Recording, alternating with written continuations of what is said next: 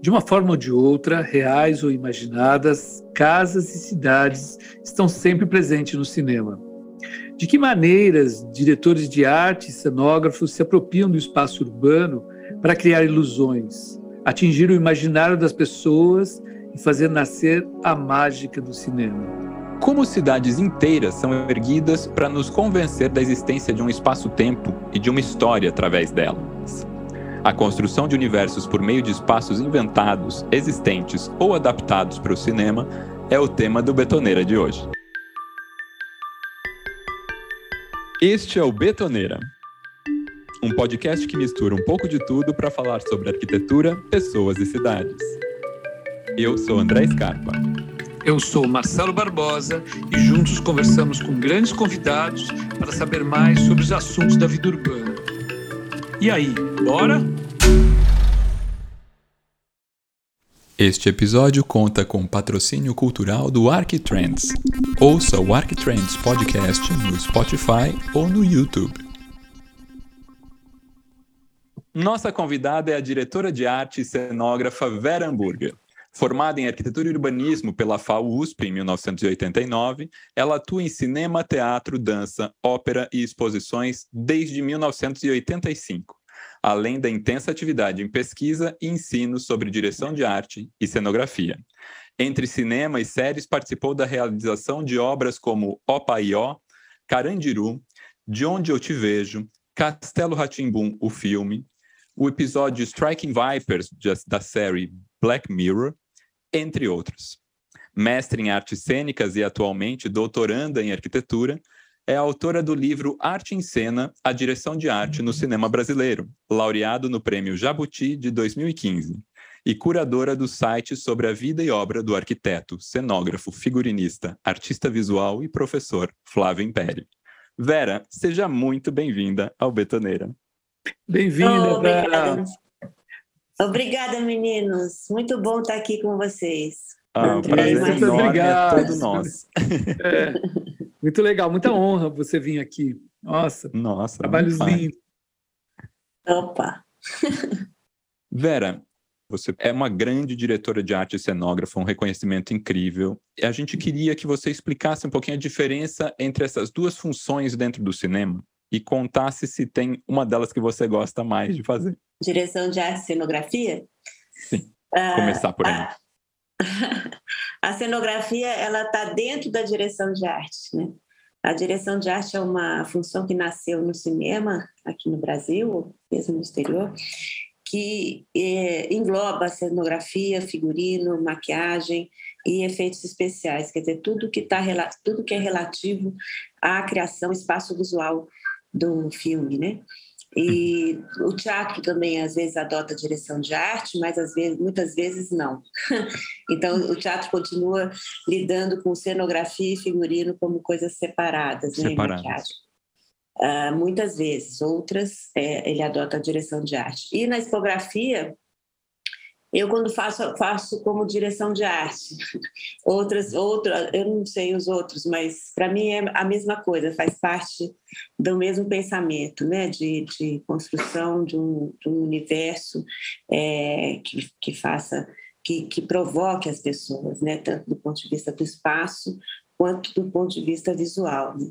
Ah, fantástico. É, então, a cenografia, no fundo, estaria dentro de um campo maior que daí entra a direção de arte mesmo, né? Exatamente, exatamente.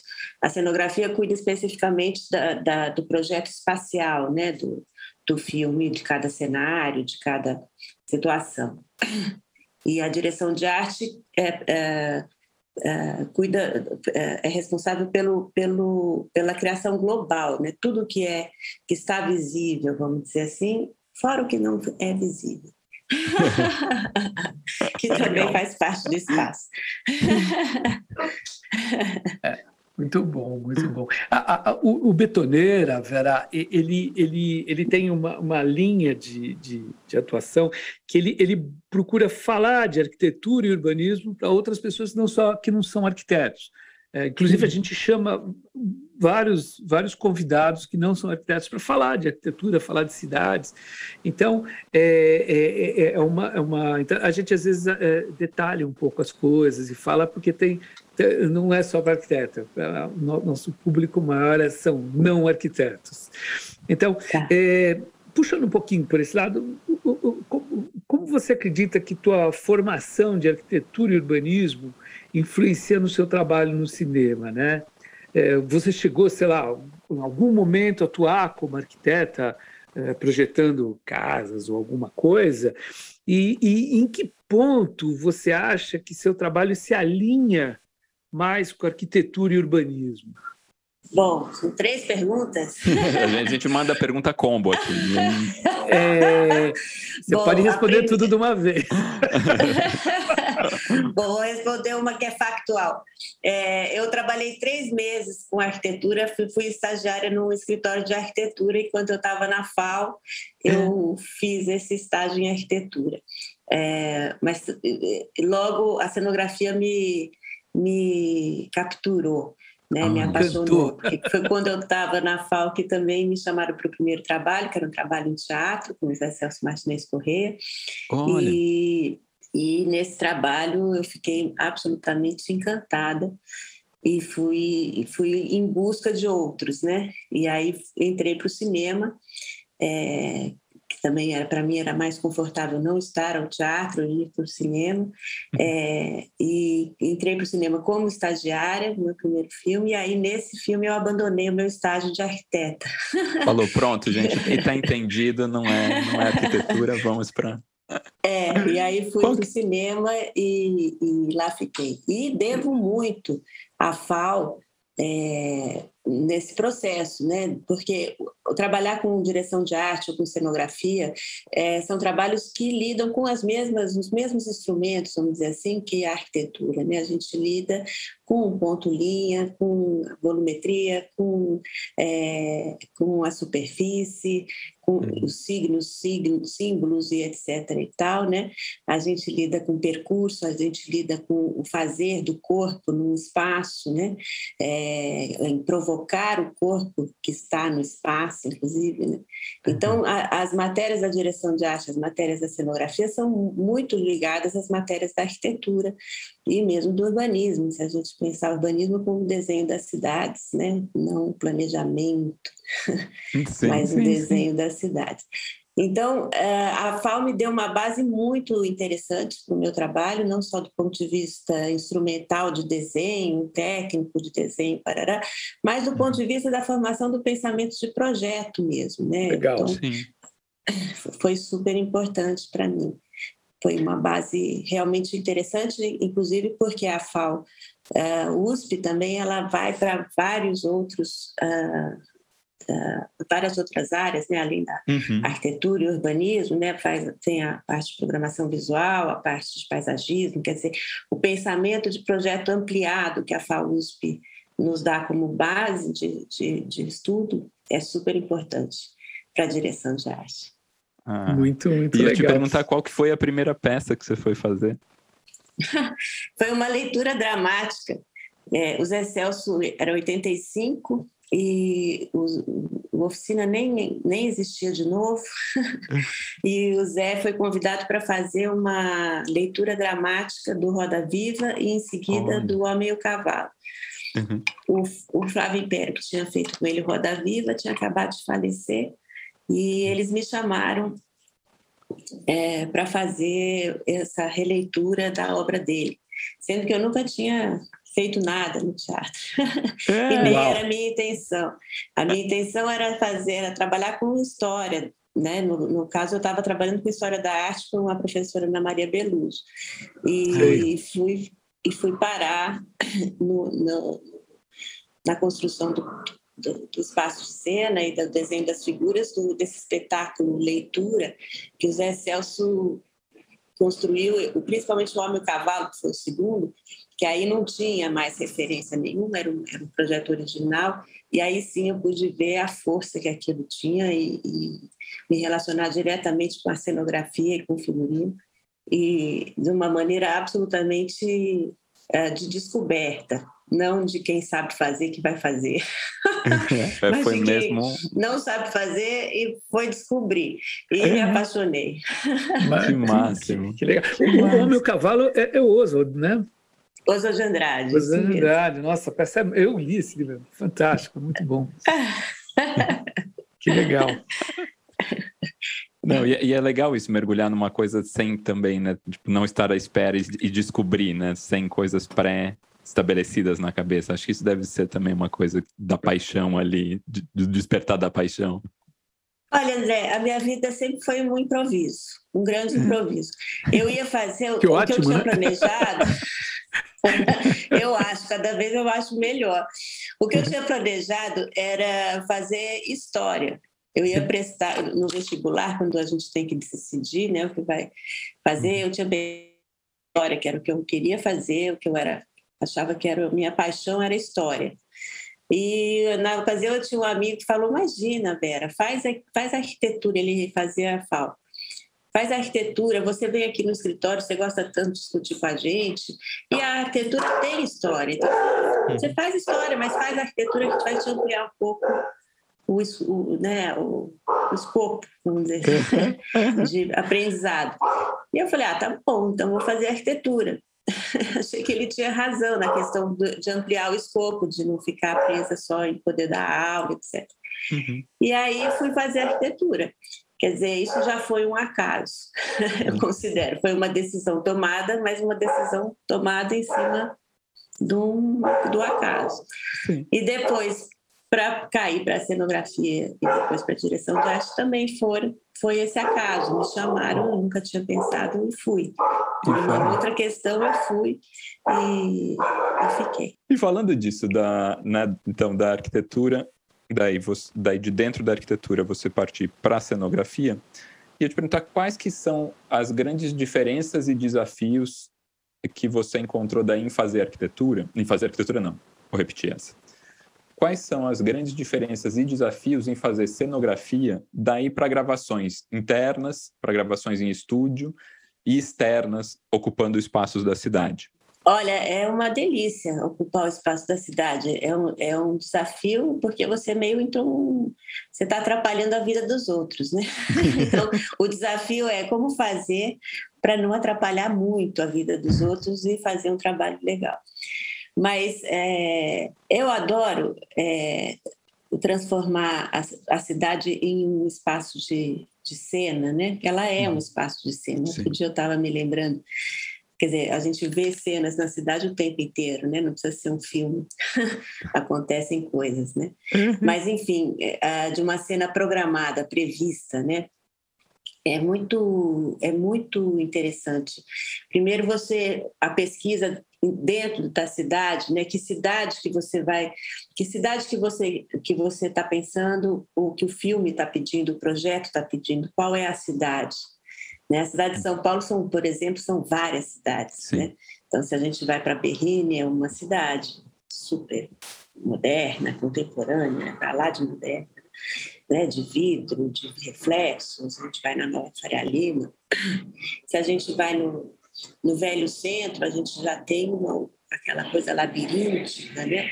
aquela, a, os prédios muito perto da muito... gente, né? a gente colado, quer dizer, é uma outra situação completamente diferente. Se a gente vai uh, sei lá, para o Morumbi, o Morumbi, né, com suas matas, parece que você está numa cidade rural, assim, né, uma Sim. cidade e se você vai para pra, as comunidades, aí é outro, né, a, a, a autoconstrução, a, a o, o, som que se mistura mais das pessoas, né? já não são sons de carro, são sons de pessoas.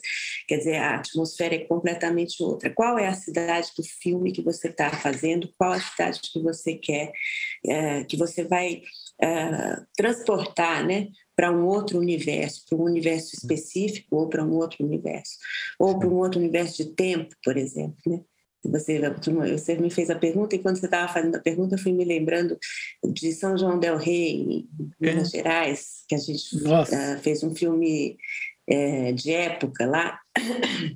Então, como trazer de volta né, um tempo que já passou, que esteve lá, né, um, uma forma de um tempo que esteve lá. Como trazer de volta esse tempo, né? Reconstituir essa época, né? É, reconstituir não existe, né? A gente está sempre inventando. A gente não reconstitui. A gente sempre inventa, né? Porque não, não existe. O reconstituir seria uma, como é que chama? É, que faz reconstituição mesmo de arquitetura, é, restauração, restauração, uma restauradora, né? É, não, a, a gente inventa, a gente inventa uma coisa que uh, converse com o projeto que a gente está fazendo, tá certo? Uhum. E a cidade com a qual a gente está lidando, vamos dizer assim. Uhum. Mas é sempre uma invenção, nunca é uma reconstituição.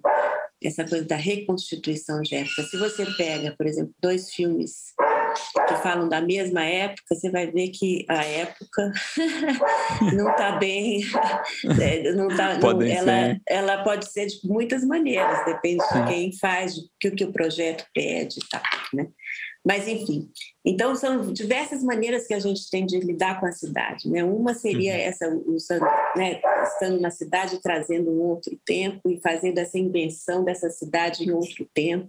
Outro jeito, por exemplo, é, eu me lembrei falando com Mariana na, na dia, da, do uhum. projeto do Brincando nos Campos do Senhor, que aí a gente constrói uma cidade inteira cenográfica, uma cidade ribeirinha, uhum. à beira do rio, em próximo a Belém do Pará, né? Olha. Quer dizer, aí também é uma, é uma outra ação completamente diferente, é você reinventar é, ou inventar uma cidade ribeirinha é, e construir né, em todos os seus detalhes e até onde você vai com detalhe, até onde ela é, é, é uma uma parte da cidade é só de passagem, outras partes é um cenário onde vai ter mais cenas, que vai ter mais ações que vai ser mais é, explorado pela câmera, etc. Né? Então aí a gente a gente constrói realmente é, procurando é, essa arquitetura que se faz, né, no ponto de vista realista, né, do Brincando dos Campos do Senhor. Já, por exemplo, uh, o Castelo Ratimbum é um outro é um exemplo outro, né? Quer dizer, você uhum. uh, considera que dentro da cidade de São Paulo é possível encontrar um castelo fantástico, né? Um, um, um lugar fantástico, um lugar uhum. mágico, né? Mágico de mágicos mesmo, né? De feiticeiro. Quer dizer, é uma outra apropriação da cidade, muito diversa da do De Onde Eu Te Vejo. Também a gente passeia pela cidade, constrói uma cidade do filme a partir da cidade de São Paulo, falando da uhum. cidade de São Paulo, mas sem pretender mostrar todas as, as idiosincrasias e confusões da cidade de São Paulo, mas uhum. fazer uma cidade de São Paulo do filme, né? Uh, de uma maneira muito diferente da do Castelo, né? Não é, não tem um contraponto fantástico e realidade como no Castelo, mas tem um, uma, uma questão de uma da realidade da cidade intervindo no, na relação do nosso casal chave. Uhum. Então são diversas maneiras que a gente trabalha com a cidade. Sim.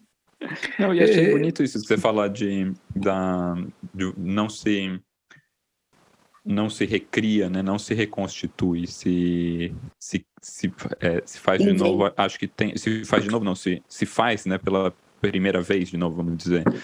Porque acho. Não, me corrija se eu estou errado, mas imaginei muito uma situação quase fazendo um paralelo com a nossa memória. Quando a gente lembra de uma coisa, a gente não está recriando a coisa na cabeça, a gente tem as sensações e as coisas que é, marcaram aquele afetiva, momento. Pode né? nem ser aquilo mesmo que você lembra, né? Tipo, você monta aquela imagem de novo. Sim, é engraçado você falar disso, vou falar dos nossos familiares, André. A, a, minha, mãe, a minha mãe sempre contou uma história que ela morava ali na Marquês de Paranaguá, perto do Parque Augusta, né? quando era criança, e meu avô então levava ela até a escola dela, que era ali na Maria Antônia, onde hoje é o Centro Cultural Maria Antônia. Né? Sim, sim. E eles iam a pé. E ela me contava essa história e eu imaginava ela, criança, pelas fotos que eu tinha visto. O meu Sim. avô, que eu não conheci, como nas fotos que eu tinha visto. Que você tinha visto, já está montando ali a cena. Isso. A Consolação, que eles atravessavam, a Avenida da Consolação, a Rua da Consolação, eu imaginava como eu conhecia. Sim. Então era uma colagem né, de, de tempos. Isso eu poderia fazer um dia num filme, por exemplo. Né? Totalmente, né? totalmente. Então, essa é, a, a, cidade, a arquitetura se coloca nos filmes é, a partir dessa da, do que a gente do, como é que eu posso dizer, da abordagem do projeto, tá certo? Então, uhum. se, por exemplo, a gente estivesse lidando com uma questão de memória, eu Sim. poderia fazer essa brincadeira chamar, evocar minha mãe, meu avô, e pensar nessa do espaço ser uma época e as figuras serem outra, por exemplo. Sim. Que máximo, não, super bonito. É, é, é, te, te, se eu não, me engano, teve um faroeste que fez, fez uma coisa parecida. Era no passado, mas tinha umas coisas atuais. Não sei, às vezes o pessoal mistura, é interessante é. isso. Mas, Sim. Vera, ainda falando um pouquinho do processo criativo, é, do, do teu trabalho como cenógrafa, é, você, você, faz, é, você faz croquis, você faz um desenho à mão, como é que você faz o storyboard, você faz o computador, como é que é esse processo criativo? Ah, a gente desenha muito, né? eu desenho muito à mão, mas eu não sou uma grande desenhista, eu sou uma desenhista de uh, prática. é, eu preciso do desenho tanto para pensar, para eu mesmo pensar, quanto para pensar junto com a minha equipe, ou junto com a direção, junto com a direção de fotografia. E aí, a partir desses desenhos, desses esboços, a gente, a, a equipe desenvolve desenhos em, em CAD, desenhos em SketchUp, e a gente monta projetos bastante desenhados. Eu sou aficionada do desenho, adoro desenhar tudo e, e poder conversar com, com os, os, parceiros de criação, né, e com a minha equipe mesmo, a partir de desenhos, porque aí eu acho que sobram menos dúvidas e dá menos problemas. e a gente se diverte mais. É, putz, sem dúvida. É, é, é numa entrevista, você fala um pouquinho que você se apropria de algumas tabelas para você se organizar. Como é que seria isso? Eu fiquei pensando, nossa, como é que. Eu sou aficionada de tabela mesmo. Eu gosto de planilha. Mas é porque os assuntos. A planilha do Excel, lida, as coisas assim? É, eu uso no Numbers, que eu sou do Macintosh. Mas é tipo uma planilha de Excel. Uhum. É porque nós lidamos com muitos, muitos assuntos, né? Quando a gente vai é, quando a gente pega um roteiro para ler, né, a gente a decupagem do roteiro para a direção de arte é uma decupagem bastante complexa. Né? A gente tem muitos assuntos em jogo, né? A gente tem o, o, o, o cenário propriamente dito, a cena que se desenvolve lá dentro, os personagens envolvidos, a figuração envolvida, objetos essenciais que a gente chama de props, é, que são objetos ligados à ação ligados ao, ao, personagem, uh, efeitos especiais, uh, projetos gráficos, né, programação gráfica, tem cartaz, tem livro, tem não sei o quê.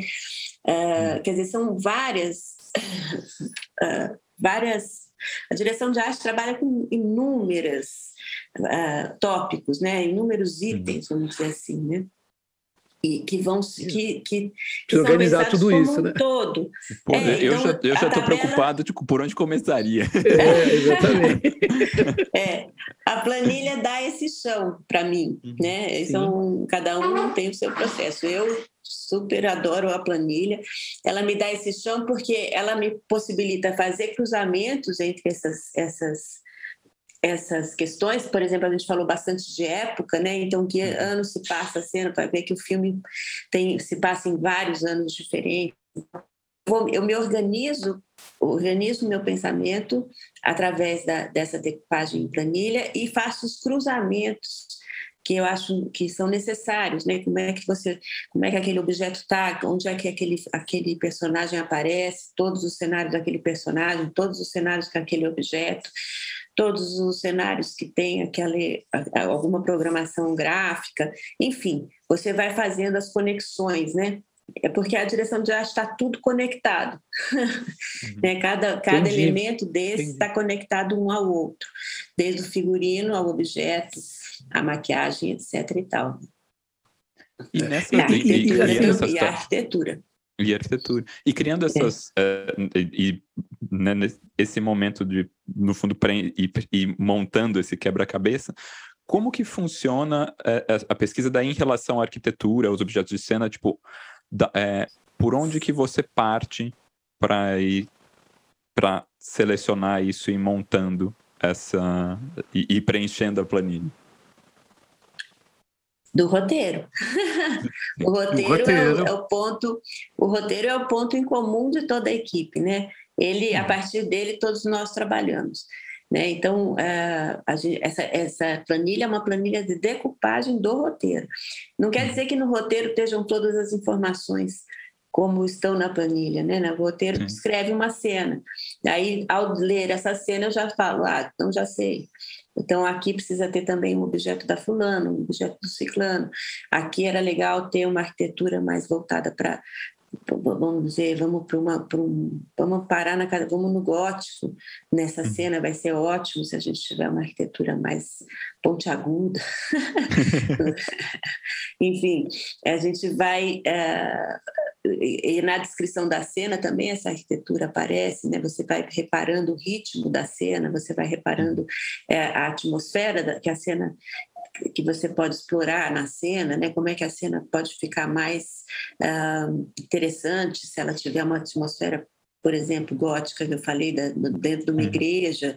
Ah, então no roteiro, por exemplo, essa cena está colocada como no escritório do padre, mas não, vamos fazer nos corredores, essa também vai guiando nesse sentido de, das nossas escolhas. A gente já vai uhum. colocando lá sugestões e, e, e, primeiros pensamentos, vamos dizer assim. É colaborativo também, né? não fica preso no roteiro também, de repente você pode. Sim, sim. O roteiro é o ponto de partida, né? A partir sim. dele a gente vai puxando os, as linhas, né? E fazendo o nosso rizoma próprio. que legal, rizoma próprio. Muito bom.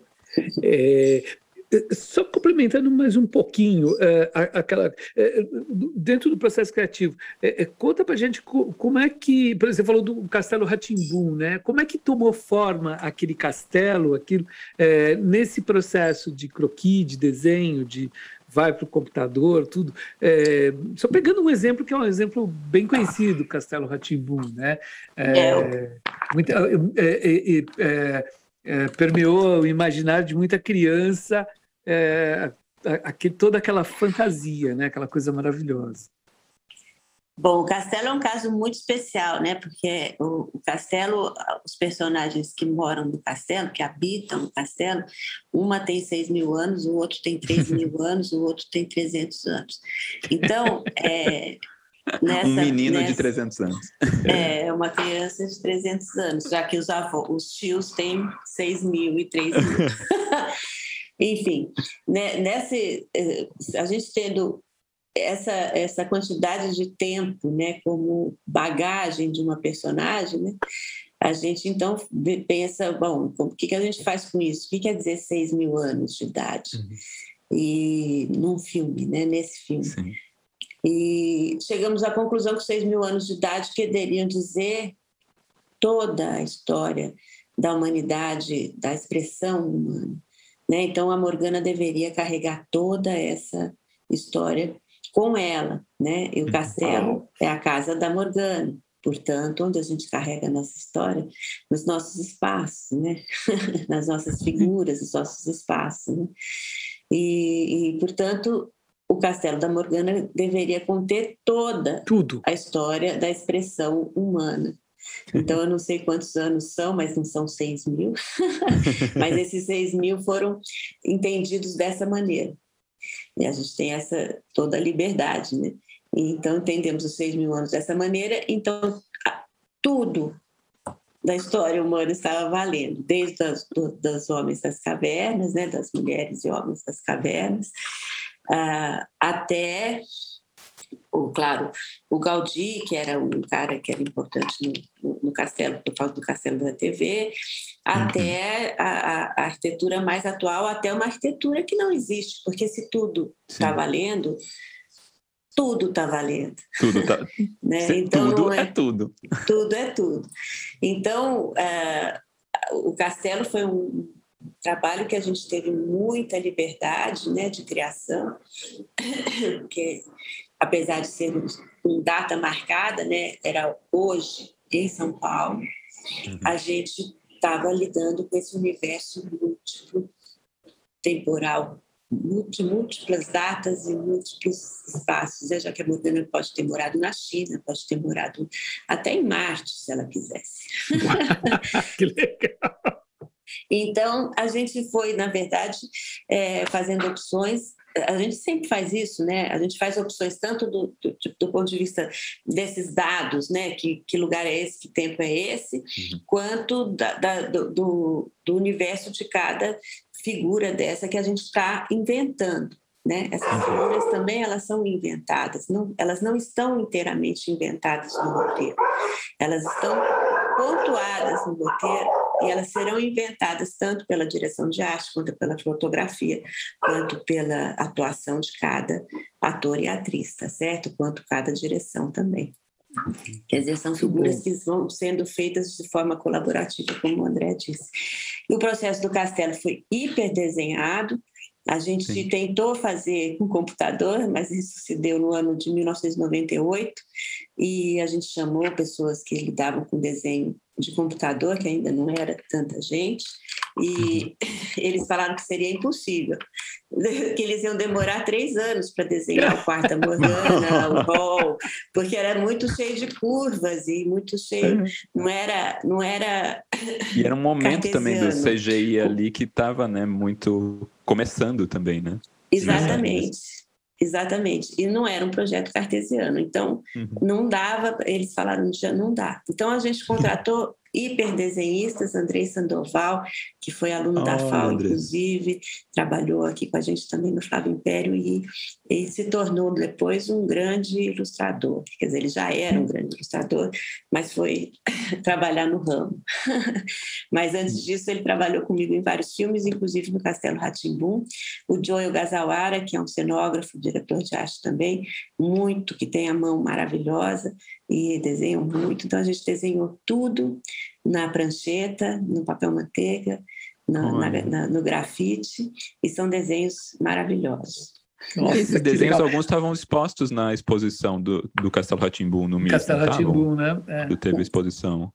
O do, do MIS foi do Castelo Ratimbum da TV. Da série. A exposição é que estava no. Que, que foi exposto esses desenhos foi, foi a exposição do Castelo Ratimbum que a gente fez no ano 2000 no Sesc Belenzinho. Tá, Aí estavam todos os desenhos expostos. Legal. E também teve uma exposição no Gabinete do Desenho, na Consolação, uma curadoria e, do Agnaldo Farias. Que legal. e, e, todos esses desenhos, esses croquis, você guarda, você acerva isso? É, porque outro dia a gente fez um episódio sobre acervo de arquitetura, né? É, como é que você faz? Você, você guarda, porque são desenhos maravilhosos, né? A história da, da, da tua história. Sim. Eu guardo tudo. eu guardo tudo. Eu estou querendo, quando eu acabar o que eu estou fazendo agora, eu vou, no ano que vem, eu vou começar a, a trabalhar. Quero propor a Cinemateca de doar o material ah, para lá. Legal. Porque é, é muita coisa e eu guardo tudo. Então, pode ser bom para os outros. Né? Mas de, deixa, deixa mudar o governo para ter uma, um Ministério da Cultura e a gente ter a Cinemateca de volta, né? Daqui a pouco pega ah, fogo aquele troço que abriu. Não, Deus me livre.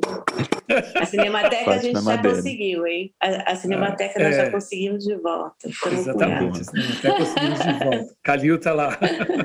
É. Muito bom, muito bom. Vera, você é sobrinha do grande artista, arquiteto e cenógrafo Flávio Império, né? É, falar de influência é complicado, né? Influência é uma palavra que é, mas qual que é que seria ou tem alguma influência que do, do, da, da, da, do trabalho do Flávio Império no, na tua vida profissional? Conta um pouquinho para gente isso. Olha, uh, tem muito amor né? Então, a influência que, que me toma é uma influência do afeto. Né? Flávio me ensinou muito, muito, muito para a vida, muito no tempo que a gente teve né, para isso. Né? É, do ponto de vista do trabalho, a gente nunca trabalhou juntos, eu nunca trabalhei, nunca acompanhei o trabalho dele. Né? Ele sempre foi um modelo para mim de vida. mas de trabalho, obviamente, deve ter sido também.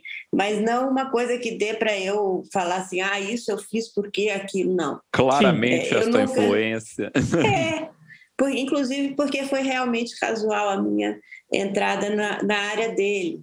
Eu nunca pensei em entrar na área dele. Nunca. então, foi uma coisa que foi acontecendo, e, e, e quando eu. Uh, quando eu vi a grandeza da coisa, isso foi numa ópera é, Tosca. A Tosca, em 1900 e, sei lá, nos anos 90. Eu fiz uma Tosca e com o Felipe Crescente, eu era assistente do Felipe Crescente. E foi a primeira vez que eu construí um cenário de 7 metros de altura e que eu vi cortinas. Eu, quando eu olhei aquilo, eu me lembro de falar, puxa vida, então era isso. Então era isso. é bom demais. Então, quer dizer, é, a influência do, do, Flávio, eu acho que é a influência de de estar tá na vida e de estar tá na vida para os acidentes que elas que acontecem na vida e que aí a gente ter curiosidade de ver e de entender e de participar desses acidentes. É, e de resto é coincidência. Muito bonito, muito legal. É, emocionou. Obrigado. E hoje, hoje você você está à frente também do site, né, do, e, e, e, do acervo do, do Flávio Império também, Vera, conta um pouquinho para a gente. Sim, eu, o acervo nós doamos, né? Minha mãe, uhum. Flávio morreu em 85 e a partir dessa morte absolutamente prematura, que ele tinha 49 anos de idade, uhum. a, a mamãe, a Regina Katz, a Maria Teresa Vargas, a Loira, Serrote, enfim, a, a, família e amigos e amigas é, resolveram fazer a Sociedade Cultural Flávio Império para exatamente cuidar do acervo que ele tinha, né, que ele tinha reunido. Ele tinha acabado de fazer uma grande retrospectiva de cenografia no Centro Cultural São Paulo, em 83, e esse material estava todo com ele. Então, existia um acervo muito grande, de mais de 20 mil documentos, além de todo o trabalho dele, né, dos croquis, dos desenhos, de pesquisas, etc., tinha é, todo um trabalho de documentação também, de clipping, enfim, cartas, correspondências, cadernos. Então, a Amélia Júnior né, é, se dedicou muito, muitos anos em catalogar, em, arrumar recursos e estrutura, e catalogou e conseguiu fazer a catalogação e a preservação desse material com o intuito de doar para o, Instituto dos Estudos Brasileiros na USP. Hum. Isso foi feito em 2015. Hum. Quer dizer, quando, quando a, em 2009, enfim, esse projeto foi bastante longo e chegou em 2009, o acervo não tinha sido doado, estava catalogado e eu retomei esse trabalho. Então, uhum. eu retomei o, o trabalho da, da Amélia e fizemos uma revisão da catalogação e o projeto inicial previa um CD-ROM, na época já era possível fazer um site. Então, uhum. a gente conseguiu o apoio do Estado Cultural e fizemos o site Flávio Império, é, a gente resolveu fazer o site antes e lançar o site antes de fazer a doação, para que quando fosse doado o material, é, esse tempo de, de, de, de, recatalogação que o IEB teria que fazer, as pessoas pudessem ter acesso à obra e, e, e ao pensamento do Já poder consultar. É, muito, muito legal a ideia. É, o site procura, uma, é, procura exatamente retratar essa polivalência, né? essa, essa multifaceta uhum. do, do Flávio, né? que é arquiteto, professor, é, artista visual, art, é, cenógrafo, figurinista, quer dizer, é um grande diretor de arte. Vou, falando de direção de arte de novo, voltar um pouquinho para falar daí de um tema que eu e a Vera já conversamos em, em outros momentos, que foi como foi recriar o apartamento do edifício Louveira projeto do Vila Nova Artigas, aqui na Vila Boim, né, Genópolis, São Paulo, que até está, Vila Boim anda sendo muito é. falada aí por outros motivos, por uma tal casa abandonada. Ai, Mas é louver ao vizinho desta e, e, e, a ideia foi criar, recriar esse projeto do Vila Nova Artigas em um estúdio para o filme De Onde Eu Te Vejo, que você assina a direção de arte. E o Luiz Vilaça, diretor do filme, já comentou algumas vezes que você foi super criteriosa para que o resultado fosse extremamente fiel à realidade. Ia perguntar daí um pouquinho, contar um pouquinho como que foi essa experiência. Ah, foi uma honra, né, poder pegar, trabalhar em cima de um projeto do Artigas, né, do mestre, e e poder entender os mínimos detalhes do projeto dele para poder reproduzir, né? A gente tem que entender para poder fazer, refazer, né? É, uhum. Foi uma experiência muito bacana e adaptar a planta ao que o projeto pedia também, né? Quer dizer, a gente também não teve nenhum escrúpulo em fazer algumas modificações na planta original do, do Artigas, né?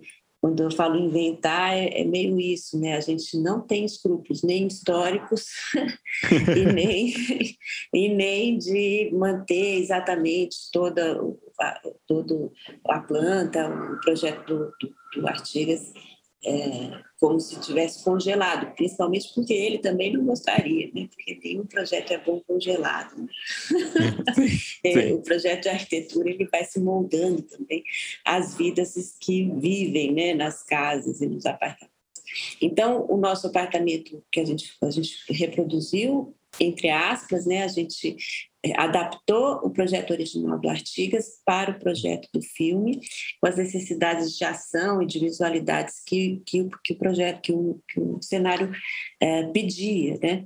Então, nesse caso, era uma, uma conversa entre dois apartamentos, né? isso foi muito interessante fazer também, que era um apartamento do Artigas, uma planta móvel, uma planta, um, um apartamento que é todo envidraçado, né? aberto para a cidade, e em contraposição a um apartamento uh, um pouco mais antigo, né? eu acho que dos anos, não sei exatamente 40 ou 50, mas um apartamento, um, um prédio super fechado, com paredes uhum. robustas, né? É, que não era feito sob pilotis e nem tinha um jardim térreo, né?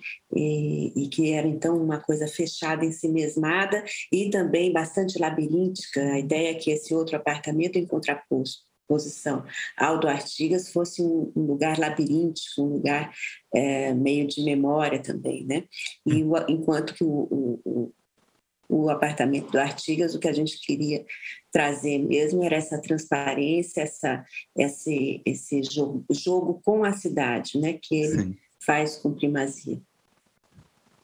É, para quem não para quem não assistiu, mega recomendado, né, o filme de onde eu te vejo do Luiz Vilaça, onde os personagens principais são a Denise Fraga e o Domingos Montané, que começam os dois morando nesse apartamento mais labiríntico, né, até o prédio é o professor Vila Boim, que fica na frente do do Louveira. E Obrigada, daí você, você separa. Que? Obrigado você por ter feito esse filme lindo pra gente falar aqui.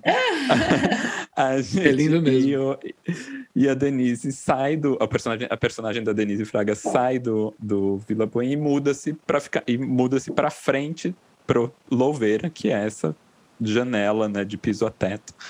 E, a, e além de tudo, além do, do tema dos apartamentos, eu, eu comentei com a Vera também outra vez, eu acho, acho muito interessante porque, por exemplo, no, no, no filme, o, a personagem do Domingos Montaner é, é, um jornalista que trabalha na Folha, tem uma colega que é a Marisa Hort, e tem um momento que eles saem andar e eles vão a pé, eles saem da Folha e eles passam pela Ipiranga, eles olham para o Cinemarabá, o que está acontecendo ali, continuam e atravessam a República, e de repente e até chegar em casa, até chegar na Vila Boim, ou seja, é um percurso completamente factível não é um percurso que nem às vezes você olha e fala assim, o cara tá correndo no minhocão e de repente ele passa pela ponte estaiada e você fala, peraí, que cidade é essa que essa pessoa tá fazendo? Então, além de tudo, acho que é, tem essa a, a, a, leitura, apesar de você estar tá criando uma atmosfera, né, criando, co contando uma história baseada num roteiro, tem uma não sei se é um, um respeito à, à cidade ou, a, ou ao entendimento de como, como a cidade funciona, ou até um convite a se fazer para o telespectador de viver essa cidade, um convite possível de se viver a cidade, Vera, você acha? É uma boa pergunta. Sim, eu acho que sim. A gente, as cidades são vistas como um lugar de passagem, né? É uma uhum. loucura. A gente perdeu a cidade como um lugar de estar, né? E um sim. lugar de vida, né? De, de, de, de, levar a própria vida com os outros que ali estão, né? É, então, esse filme em particular, ele discute muito essa relação né, da, da destruição da cidade e da, da, degradação, vamos dizer assim, das relações pessoais. Né? Então, os dois, o, os dois, o casal é, é, um casal de fora de São Paulo Exato. que adota a cidade e adota, ao se apaixonarem e ter uma uma, uma relação longeva, eles adotam lugares da cidade como lugares de vida essenciais a eles. Né? E esses lugares estão sendo destruídos. Então, o restaurante que eles iam, que era uma cantina italiana no, na, uhum. na, na, Bela Vista, uh, um, um, eles trabalhavam num jornal. Então, a gente fala, bom, então o jornal que eles trabalhavam, vamos, vamos, eles trabalhavam naquele prédio do Estadão, do antigo Estadão. Quer dizer, a gente, então, a partir do roteiro, mapeia essa cidade que eles vivem, que eles uhum. gostam, né?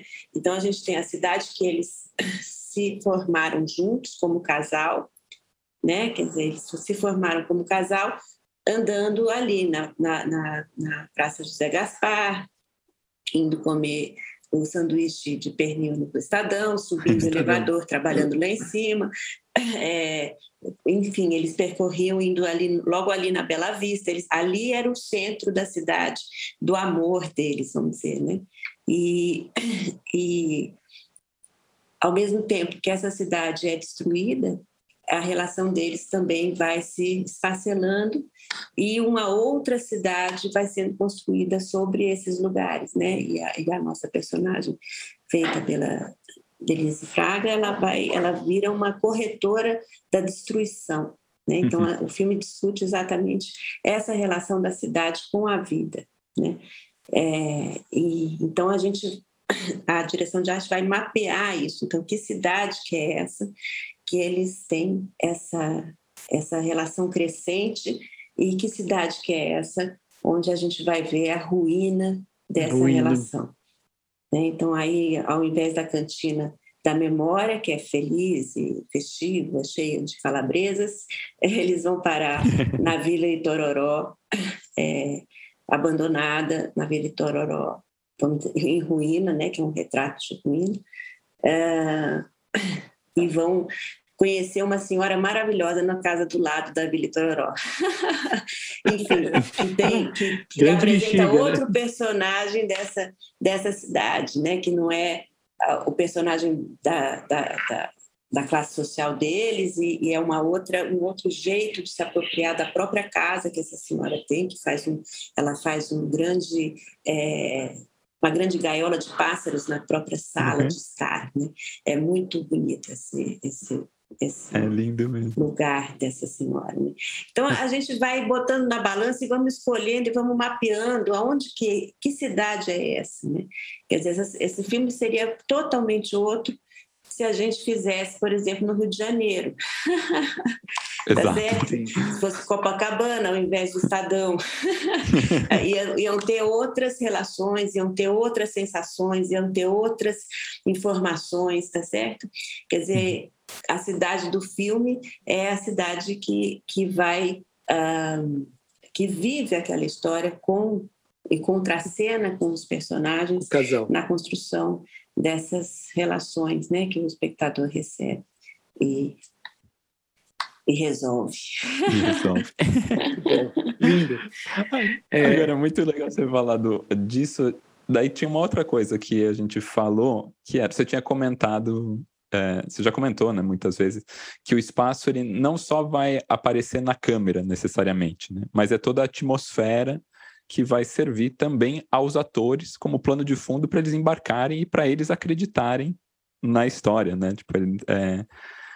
Você pode comentar um pouquinho como que a gente, com a gente sobre esse poder do cenário, o figurino e tudo que é desenvolvido na, na direção de arte, para então não, não só para transparecer, não só o que a gente falou, não o que aparece nas câmeras, mas o que por trás delas também está ajudando a criar essa atmosfera para os próprios personagens, para os próprios atores embarcarem nos personagens. É, quando a gente está falando de direção de arte, a gente está falando da construção desse universo e dos pontos de referência né, de ação e dos pontos de referência e dos pontos de contraste também, né? Quer dizer, quando a gente faz um espaço, seja o arquiteto, seja o cenógrafo, seja direção de arte, né? Quando a gente constrói um espaço, a gente está construindo um espaço para se relacionar com o outro, né? Que o espaço se relacione com o outro e que o Exatamente. outro e o espaço formem alguma outra coisa, né? Que nem nos ocorreu, por exemplo, pode ser, né? Então, é, o, o, desenho do espaço ele é um agente provocador, né? tanto na arquitetura quanto na cenografia. E é nesse sentido que a gente trabalha com a cenografia e também com o figurino. O que quer dizer isso? É, eu desenho aqui, o, a mesa de trabalho está aqui, a porta está ali atrás, a janela está aqui do lado. A janela vai, se fosse dia, ela me traria uma certa luminosidade interessante o personagem provavelmente vai entrar pela porta ou talvez entre pela janela. E a, a mesa é um ponto de referência, ele vai procurar uma coisa, ele, então ele entrou pela janela porque ele é um ladrão, ou ele é um espião, e ele vai procurar uma coisa, onde ele vai procurar essa coisa? Nos armários, na mesa, nas estantes? aonde ele vai, que circuito, que movimento ele vai fazer, ele vai ter que pular a mesa, ele vai ter, quer dizer, tudo que a gente colocou tudo que a gente construir como espaço vai tanto provocar o, o, deslocamento dele quanto o gesto dele, tá certo? Se for uhum. simplesmente o dono da casa que entra pela porta e se acomoda na cadeira, que cadeira é essa? Que posição que esse personagem vai ficar? Né? Como é que ele vai se apropriar dessa cadeira? Ele se apropria, né? Como é que ele vai se relacionar com isso e como que o corpo dele vai se desenhar? A mesma coisa com o figurino. Quer dizer, põe uma manga gigante, né? É, provavelmente a atriz ou o ator vão fazer gestos com a mão provocados por aquele tecido, né? Provocados por criar um outro desenho com Induz ao gesto. Induz ao gesto induz ao gesto, induz as expressões, induz as sensações que eles mesmos sentem, né? Se eu ponho um tecido de algodão, se eu ponho uma seda hiper deliciosa indiana, se, se a gente resolve fazer um figurino de malha sintética, né? O corpo o corpo vai, vai se dispor a fazer um movimento ou outro, também de acordo com essa segunda pele que ele tem, né? Uhum. E com as possibilidades de desenho que ela fabrica, com as possibilidades de, de movimento, com as possibilidades também de contraste em relação ao espaço que ele está. Quer dizer, a parede é azul e ele está de amarelo, ele também vai reparar nisso, tá certo? Ele também vai se colocar no espaço como um ser contrastante com o espaço, né? Então, é, o tempo todo nós estamos trabalhando na provocação, tanto do ator-atriz quanto a, a, a direção de fotografia, quanto a direção, quanto a, sono, a mesma sonoplastia, a captação de uhum. som. Né? O tempo todo a gente está uh, provocando sensações é, e, e, e, afecções, né? E coisas que o corpo mesmo faz é, respondendo ao desenho do lugar. Vera, uma, uma curiosidade, né? É, atualmente, é, a maioria das pessoas, grande, boa parte das pessoas acaba assistindo filmes e séries em telas pequenas, celular, computador, tablet, que são tem uma dimensão muito, que, muito diferente do, do, do ambiente da sala de cinema, né? confortável, uma tela grande, né? Como é que você acha que essa, essa, essa, essa alteração da, da, da tela do cinema para uma tela pequenininha que você segura na mão, que é, tem uma dimensão reduzida. Como é que isso afeta ou não né, o teu trabalho como diretora de arte e cenógrafa? Né? Como, é que, como é que isso funciona, né, a visão numa tela menor? Olha, Marcelo, a gente aposta sempre na imersão do espectador, seja na tela pequena, seja na tela gigante. Mas que quando ele, quando ele entra na imagem, ele entra na imagem. Então, é, é, muito curioso isso, né? A gente não imaginava, alguns anos atrás, que a gente conseguiria entrar na imagem como a gente entra, entrar na imagem pequena de um celular na nossa própria mão, como a gente entra numa sala de cinema. É claro que a experiência não é tão completa, é claro que a, a imersão é uma imersão, mas é claro que o som não é bom, é claro que a imagem também não é tão clara, tão, tão uh, Tem tanta precisa, qualidade, né? né? Tão, de tanta uhum. qualidade. Mas existe, a imersão se faz de qualquer maneira. Né? Você vê, outro dia eu entrei num boteco, estava o cara assistindo um filme na, no balcão. Impressionante, tudo acontecia e ele não tirava o olho daquele colado. filme no celular dele. Ficava colado. Quer dizer, a imersão acontece. Então, eu, vejo... eu acredito que a, a nossa, né, a linguagem do nosso trabalho, a linguagem do, do desenho de espaço, da cena, ela atinge o espectador, talvez não da mesma forma, né? Talvez o cara veja o mesmo filme no, na telinha do celular, quando ele vai no cinema, ele fala, uau, nossa, né? Mas a gente não pode mais contar com isso, né?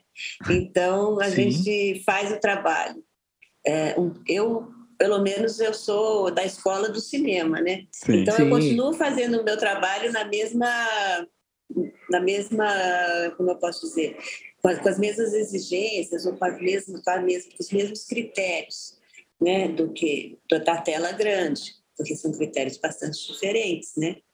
Quando a gente pensava da tela grande para a tela pequena, Agora a gente tem o 4K, 8K em todas as telas. Então, na, a gente tem que acreditar que essa imersão ela é tão rica quanto, talvez um pouco menos do que a do cinema, e fazer o nosso trabalho com a mesma aplicação, com, a mesma, com os mesmos critérios. É, eu, eu, eu pego muito avião e eu sempre gravo no, no tablet um filme legal. Abro esqueço, esqueço que estou no avião. O voo sai do lugar. Do, onde... Eu mergulho direto, é uma telinha com um fone de ouvido. Então, eu acho que a, a, imersão existe sim, é muito legal isso. É muito doido. Não, até um, um, dos trabalhos que a gente comentou aqui da Vera foi é, um, trabalho de, de, projeção internacional, né, que foi o, o, episódio do Black Mirror, o Striking Vipers, que é um episódio passado que se passa em São Paulo, né? Usa como cenário Três Marias, usou o Louvre, o edifício Louvre na. Ah, isso é um bom exemplo. Né? E, e, é um, e, e foi um foi, foi um, um, um trabalho para Netflix, para tela Sim. da TV, né? Para tela do celular, para não, não foi um trabalho para o cinema. E, e, e tá aí, é um, é um super. Aliás, super... ótimo episódio, muito legal essa, essa, esse recorte da cidade, né? É, esse é bacana, porque é uma cidade que não é nenhuma cidade conhecida, uhum. né? É, é uhum. São, não é São Paulo, ela, ela é uma cidade que não existe mesmo, só que ela é São Paulo. Inclusive, a gente vai em lugares icônicos né, do, da cidade uhum. e, e transforma em qualquer lugar, né? É, é muito, eu gosto muito desse trabalho também. É, muito legal. Tentar ficar Demais. enxergando aquele lugar é que a gente fica, né, tipo, olhando e fala, ah, é, e ainda mais, né, numa série, você tá vendo um Black Mirror, de repente você fala, ah, peraí, a Galeria Metrópole ali, espera, né? Então, mas para quem não, não conhece, assim, realmente, você cria essa, cidade, essa atmosfera de uma cidade, né? E, tem a, e que tem a cidade real dali e a cidade virtual também, né? Porque o episódio trata também desse encontro num, num mundo virtual que hoje em dia também, né, o metaverso agora veio aí, ou não veio aí, não sabemos. Sim, sim. Exatamente. Eu acho que, é, que qual a palavra que você falou, André? A atmosfera. A gente constrói a atmosfera, mas é, é uma cidade. A gente uhum. constrói uma cidade. É, não é só atmosfera, porque uhum. é um uhum. filme, né? É como é uma arquitetura que entra na vida uhum. das pessoas, né? É, a arquitetura do cinema ela entra na vida das pessoas como Sim. uma coisa vivida ela faz parte da vida né? ela não é uma coisa extra a gente sempre pensa o ficcional e o real eu acho que a gente deveria entender que o ficcional ele passa a ser real depois que a pessoa vivenciou ele Nossa, esse papo tá uma delícia. É, dava pra gente fazer aqui um episódio betoneira ir embora aqui. Mas acho que a gente, para finalizar a nossa conversa, a gente queria que você contasse um pouquinho daí sobre os projetos que você está tocando atualmente. A gente, sabe, a gente sabe que você está fazendo doutoramento em arquitetura, né, cuja pesquisa ela se debruça sobre o desenho do espaço como linguagem e que seu objeto de estudo é o laboratório Fronteiras Permeáveis, que você criou para dar aula. Queria que você pedisse, que você, queria te pedir para contar um pouquinho para a gente sobre esses projetos, contar um pouquinho mais. Bom, então agora eu tô, parei tudo, né, de produção. Eu fiz agora uma série uh, até que foi até mês nós estamos agosto, foi até pouco tempo, até junho. Uhum e parei tudo para poder me dedicar ao doutorado que eu tenho que entregar até fevereiro. Uau!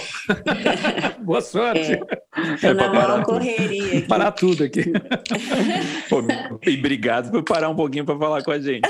É. Sim, mas é sempre bom falar um pouco enquanto está escrevendo e lendo, porque a cabeça vai... vai Organizando. É, dá uma airada, né? Mas, enfim, é, o, esse, esse, esse doutorado é em cima do Fronteiras Permeáveis, o Laboratório Fronteiras Permeáveis, que é um laboratório que eu, que eu faço já há 12 anos, é, que é um laboratório de experimentação livre no espaço, é uma experimentação de construção no espaço. Quer dizer, o que, é, para mim, o laboratório é, é um lugar de confluência de várias questões que eu trabalho, tanto quanto faço cinema, quanto faço exposições, quanto faço é, teatro, quanto faço livro, quanto faço, quando olho para a obra do Flávio. O Laboratório Fronteiras Permeáveis começou como um método de ensino de direção de arte.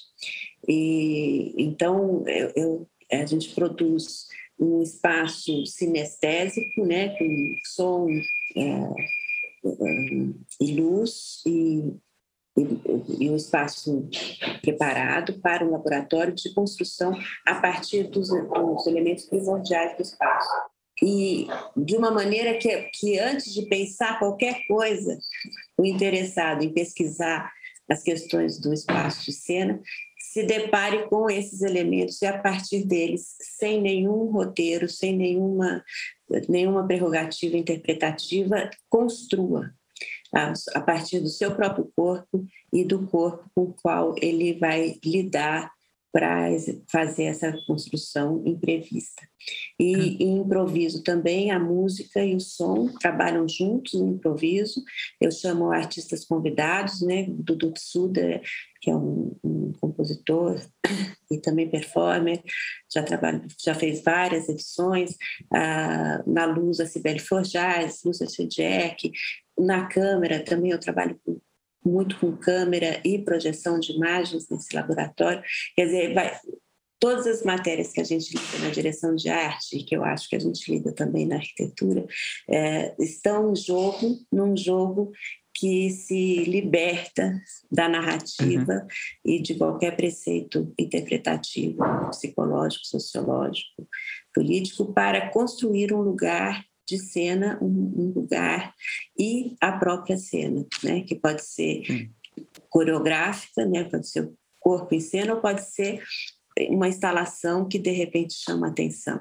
Então, é, são, são é, é um laboratório de, de, vários dias, né? Podem ser condensados, podem ser um dia por semana. Já foram, já foi a, aplicado. O laboratório já foi aplicado é, na Quadrienal de Praga, já foi aplicado em São Paulo nossa, várias vezes. E Maravilha isso, estou aqui pirando, estou assim, imaginando eu mergulhando, fazendo esse laboratório. Nossa! é muito ótimo. gostoso. E esse é o objeto em estudo, do, foi o objeto em estudo do mestrado e agora no doutorado eu levo para a FAO a questão. E afinal, o que temos a dizer sobre o desenho do espaço como linguagem. Ah, muito, muito, muito legal. E, e, assim, talvez eu perguntei lá da confluência da, da, da, da, da, da, da cenografia com a arquitetura, é, é isso, né? É trabalhar o espaço. Pronto. Exatamente. Muito bom. É. Eu, eu, queria fazer só mais uma perguntinha, assim, bem. É, muitos claro. dos nossos ouvintes, vários, eh, eh, vários dos nossos ouvintes são alunos da, de arquitetura ou lá, pessoas que talvez estejam pensando o que fazer. E, e é muito legal é, é, é, essa questão de você ter feito a faculdade de arquitetura e ter migrado para a cenografia, porque é um campo de atuação que não é tão uh, é um pouco mais restrito. As pessoas vão para o escritório de arquitetura vou, e assim e a cenografia ela tem importância. Achei muito legal a tua fala achei muito legal tudo que você conversa porque isso abre o, o campo ampliado da profissão do arquiteto né? De trabalhar numa profissão tão linda que constrói ao mesmo tempo a, que é uma coisa da, da magia, da ilusão, mas é muito real. É muito real e, e, e, e essa construção é arquitetura também. Né? A gente está trabalhando no espaço. Então, eu acho, eu acho que isso é, é, é Eu não tinha atinado muito, mas é uma coisa muito bacana para as pessoas que estão fazendo a faculdade de arquitetura e ainda não trilharam um caminho para pensar um pouco nisso. É, do comecinho da minha profissão eu fiz eu fiz um trabalho de cenografia é, para o teatro e foi uma coisa maravilhosa. Acabei não seguindo, mas eu me encantei. Lembro Sim. até hoje que era uma peça é, acessória do, do, Shakespeare, que era o Rosencrantz e Guido Stern estão mortos, que era do Tom Stoppard era, era uma, uma, uma, peça bem legal. E a gente costuma uma geringonça no palco que andava. Muito legal isso. Pirei agora, eu tinha esquecido disso, faz muito tempo isso. Ai, que Não, é importante lembrar isso. É. Na, na direção de arte, eu acho ainda que a grande maioria vem da arquitetura na, na cenografia e na direção de arte. Claro que muitos vêm das artes visuais, outros vêm do próprio teatro, outros vêm da faculdade de cinema, mas são poucos. Né? A maioria vem da arquitetura. E eu acho que está mais do que na hora da arquitetura tomar para si, é, reconhecer a cenografia e a direção de arte como mais um braço. Mais um braço da profissão. Né? Da profissão. Total. Vera, só agradecer para você sempre. É sempre uma delícia, é sempre maravilhoso poder trocar com você aqui. Esse episódio foi uma maravilha, assim, ouvir isso cheio de, de espasmos cerebrais aqui, pensar as coisas, repensar as coisas de novo, olhar com outros olhos, é sempre muito bom. Obrigado mesmo por Ai, ter topado bom. participar é. dessa conversa. Imagina, tomara que tenha sido bom mesmo.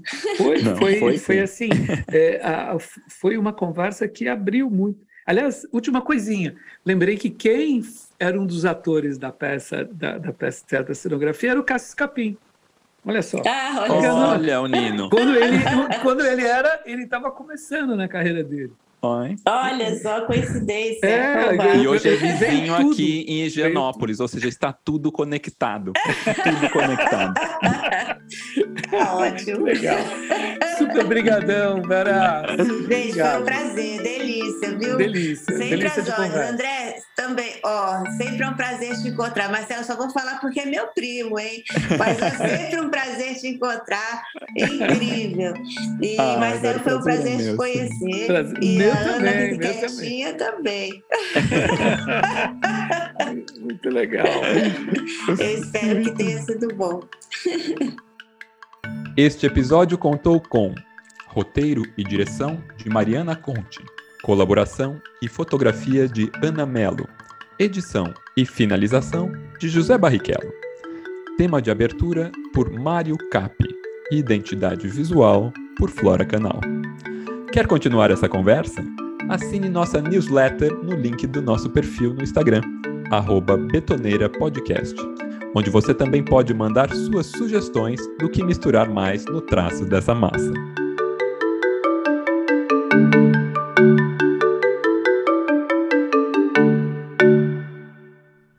Este episódio contou com o patrocínio cultural do Arquitrends. Ouça o Arquitrends Podcast no Spotify ou no YouTube.